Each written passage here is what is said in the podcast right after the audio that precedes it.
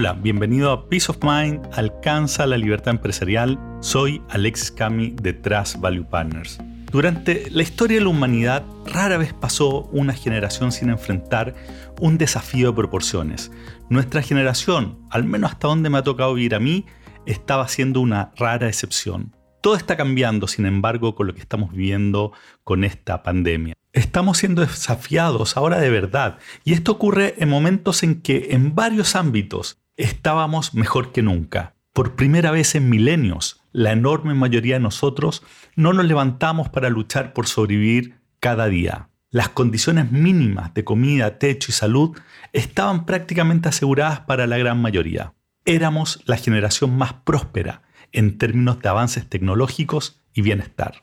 Sin embargo, es evidente que equivocamos el camino en otros ámbitos. Como generación nos volvimos ambiciosos a costa del otro, erramos las prioridades y nos olvidamos de los valores básicos. ¿Cuál niño que no entiende su mal comportamiento y su padre lo envía a la pieza solo a reflexionar?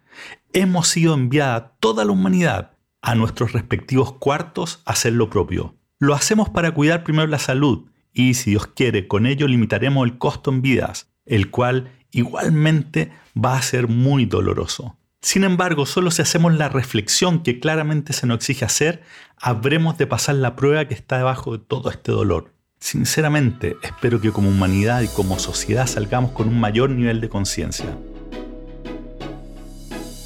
En este sentido, creemos firmemente que lo que hemos estado hablando en este podcast va en la dirección correcta.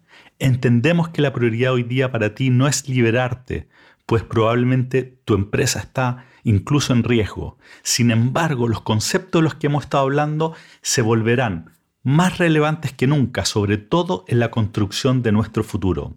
La importancia de ser un dador, como hablábamos en el episodio 8, priorizar el bien común, como hablábamos en el episodio 7, de que tu equipo siempre sepa el terreno que están pisando, como hablábamos en el episodio 46, y cumplir tus promesas con tus colaboradores, como hablamos en el episodio 59, son solo algunos ejemplos de las conductas que cada vez serán más importantes. Debes incorporar la importancia de que tu lugar de trabajo sea un lugar humano en donde empatices con la situación de ser un colaborador, de ser dependiente, de modo que tomes conciencia de la responsabilidad que viene asociada a tener poder, el poder que viene asociado a ser el dueño de la empresa o el número uno de la organización. Si haces esto, no solo lograrás hacer de tu empresa un excelente lugar de trabajo, del cual los mejores colaboradores querrán ser parte y donde la energía estará siempre puesta en mejorar la empresa por el bien de todos, sino que además tu premio final será efectivamente la de liberarte. Pues tú, al cuidar tú de ellos y sin necesariamente buscarlo, terminarán ellos cuidándote a ti y a tu creación, la empresa que tanto trabajo y esfuerzo te ha costado construir. Esperemos que todos logremos pasar este enorme desafío en forma exitosa y que efectivamente salgamos de este episodio con una conciencia mayor de nuestro rol en todos los ámbitos. Sin embargo, y especialmente para nuestro peace of mind en el tiempo, es clave que nuestras empresas no solo sobrevivan, sino que sean de las que se recuperen una vez que la crisis pase y florezcan en el futuro. Y para ello quiero compartir contigo algunos puntos en los que tienes que enfocarte con urgencia. De esto lamentablemente ya hemos hablado cuando ocurrió la crisis social aquí en Chile en el último trimestre del año pasado. Lo hicimos en los episodios 60 y 63, pero hoy quiero profundizar en algunos de los puntos que conversamos. La Gran Depresión en Estados Unidos de 1929 fue tremenda. El desempleo subió a 25%, los precios de las casas cayeron un 30% y la economía se terminó hundiendo un 50% en los siguientes cinco años.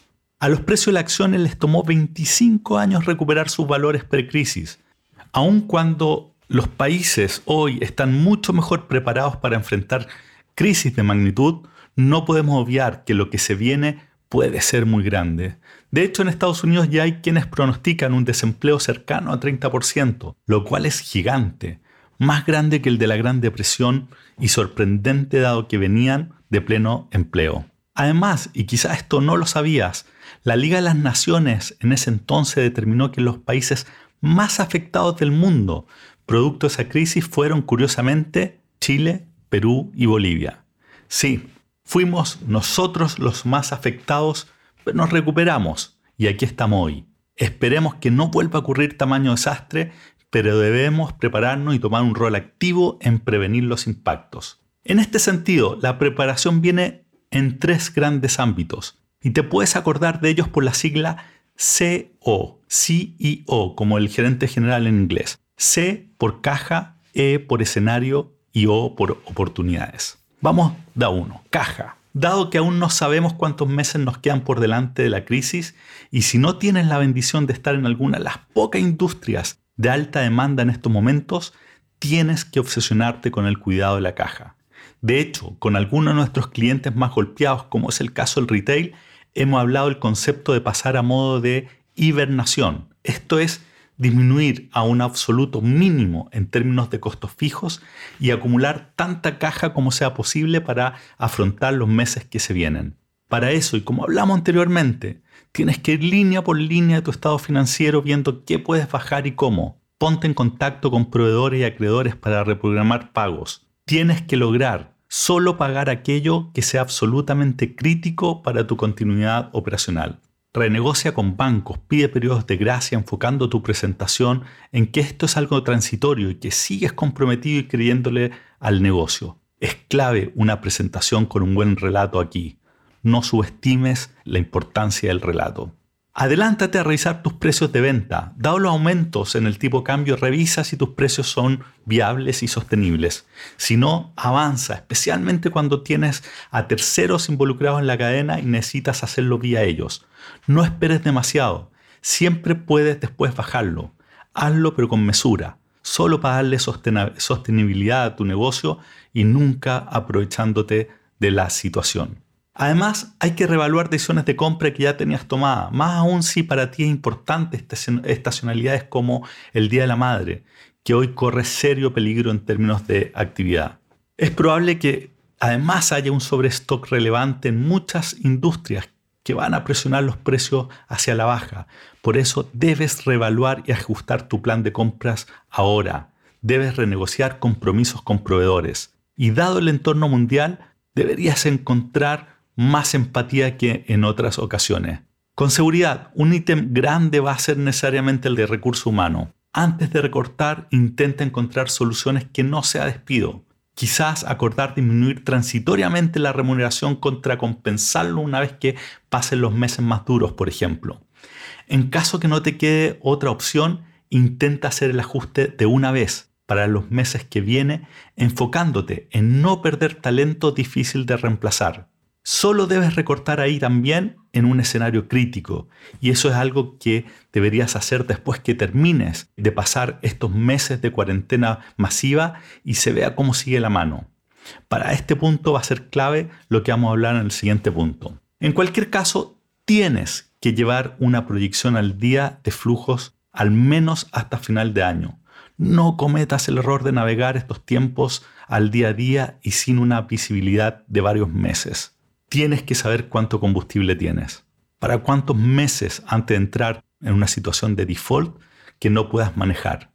Si el tiempo es corto, tienes que avanzar con asegurar financiamiento externo. Quizás hoy el sistema bancario no sea una, opción muy real, pero revisa qué puedes hacer con ellos en términos de renegociación, de pedir eh, periodos de gracia, ve qué ayuda del Estado hay disponible y considera seriamente traer financiamiento de terceros. Sé que es mal momento, pues solo se va a conseguir a descuentos relevantes, pero puede que no haya otra opción. Nosotros de hecho estamos levantando capital para varios clientes. Y si tú tienes un negocio con buenas perspectivas más allá de la crisis, no dudes en evaluarlo como opción. Y si te sientes temeroso o no quieres salir perjudicado o sentir que entregas tu empresa a un valor inadecuado, conversemos, quizás podemos ayudarte en este sentido, pero lo importante acá es que hay que hacerlo con tiempo. Levantar plata sin tiempo es muy difícil y será tremendamente desventajoso las condiciones que vas a poder conseguir. Segundo, E, escenario. El escenario post-crisis será sí o sí distinto al actual. Estaremos frente a una recesión importante, con altos niveles de desempleo y quizás un dólar aún en las nubes. Es probable que el escenario en régimen se estabilice en un punto muy distinto al que teníamos, por eso debes prepararte para ello y como no sabemos cómo será, debes hacer escenarios distintos y tener listas las medidas en función de lo que ocurra. No esperes a ver cómo se verá para decidir qué hacer. Ocupa el tiempo de tu equipo en casa en generar distintos escenarios posibles y ten definido qué harás si ocurre A, B, C o D, donde probablemente las variables claves van a ser la venta y el margen. Para cada escenario, ten definida cuáles van a ser las medidas. Quizá en algunos casos vas a hacer achicar la operación con nuevos despidos ahora perdiendo talento relevante. En otros, quizás vas a volver a internalizar la logística para bajar costos o quizás en otros vas a cerrar líneas de negocio que si ya eran poco rentables o que bajo el nuevo escenario serán deficitarias, vas a tener que avanzar en esos cierres. En cualquier caso, no dejes para ese momento el evaluar. Ese será el momento de ejecutar lo que ya planificaste cuando verifiques cuál es el nuevo entorno que se verifica. Tercero, O, de oportunidades. De esto también ya hablamos. Hay una cita atribuida a Churchill que me encanta. Dice, no dejes que una crisis se vaya desaprovechada. Siempre, siempre, en toda crisis hay oportunidades. Lo estamos viendo con algunos clientes que se pusieron en ese modo al mismo tiempo que están manejando el lado difícil. Ejemplo hay varios. Un cliente nuestro está finalmente avanzando con mucha fuerza en implementar el teletrabajo masivo que por años soñó y que le permitirá el día de mañana crecer con mucho menos costo asociado a infraestructura. Otro está abocado a implementar el canal de ventas remoto que tanto postergó. Otro, el e-commerce. Y finalmente, como ejemplo, nosotros mismos aquí en Trust Value Partners estamos abocados a fortalecer un área que siempre quisimos desarrollar con más fuerza, pero nunca le dimos el foco suficiente. Esto es hacer en serio transacciones de money, es decir, compras y ventas de empresa, así como levantar capital para nuestros clientes. En fin, sea el que sea, parte relevante de tu tiempo y el de tu equipo tiene que estar en pensar y hacer brainstorming y sobre todo en abrir los ojos y estar receptivo y positivo, pues si lo hacemos con seguridad, vamos a ver las nuevas oportunidades. Nunca, nunca se cierra una puerta sin que se abra otra. Y esto, además, le va a subir el ánimo a tu equipo. Así que ponte en ese modo de buscar oportunidades. Y bueno, y para cerrar, que Dios quiera que todos pasemos esta crisis primero sanos. Y segundo, que aprendamos las lecciones que nos están pidiendo incorporar en nuestras vidas. Y que nuestras empresas no solo salgan fortalecidas en el tiempo, sino que también las convirtamos en lugares modelo de convivencia y respeto del otro, donde todos trabajemos por un bien mayor. Pues además si lo hacemos, no solamente nos va a ir bien, sino que de paso sentaremos las bases para liberarnos y alcanzar el elusivo peace of mind. Que tengas una buena semana.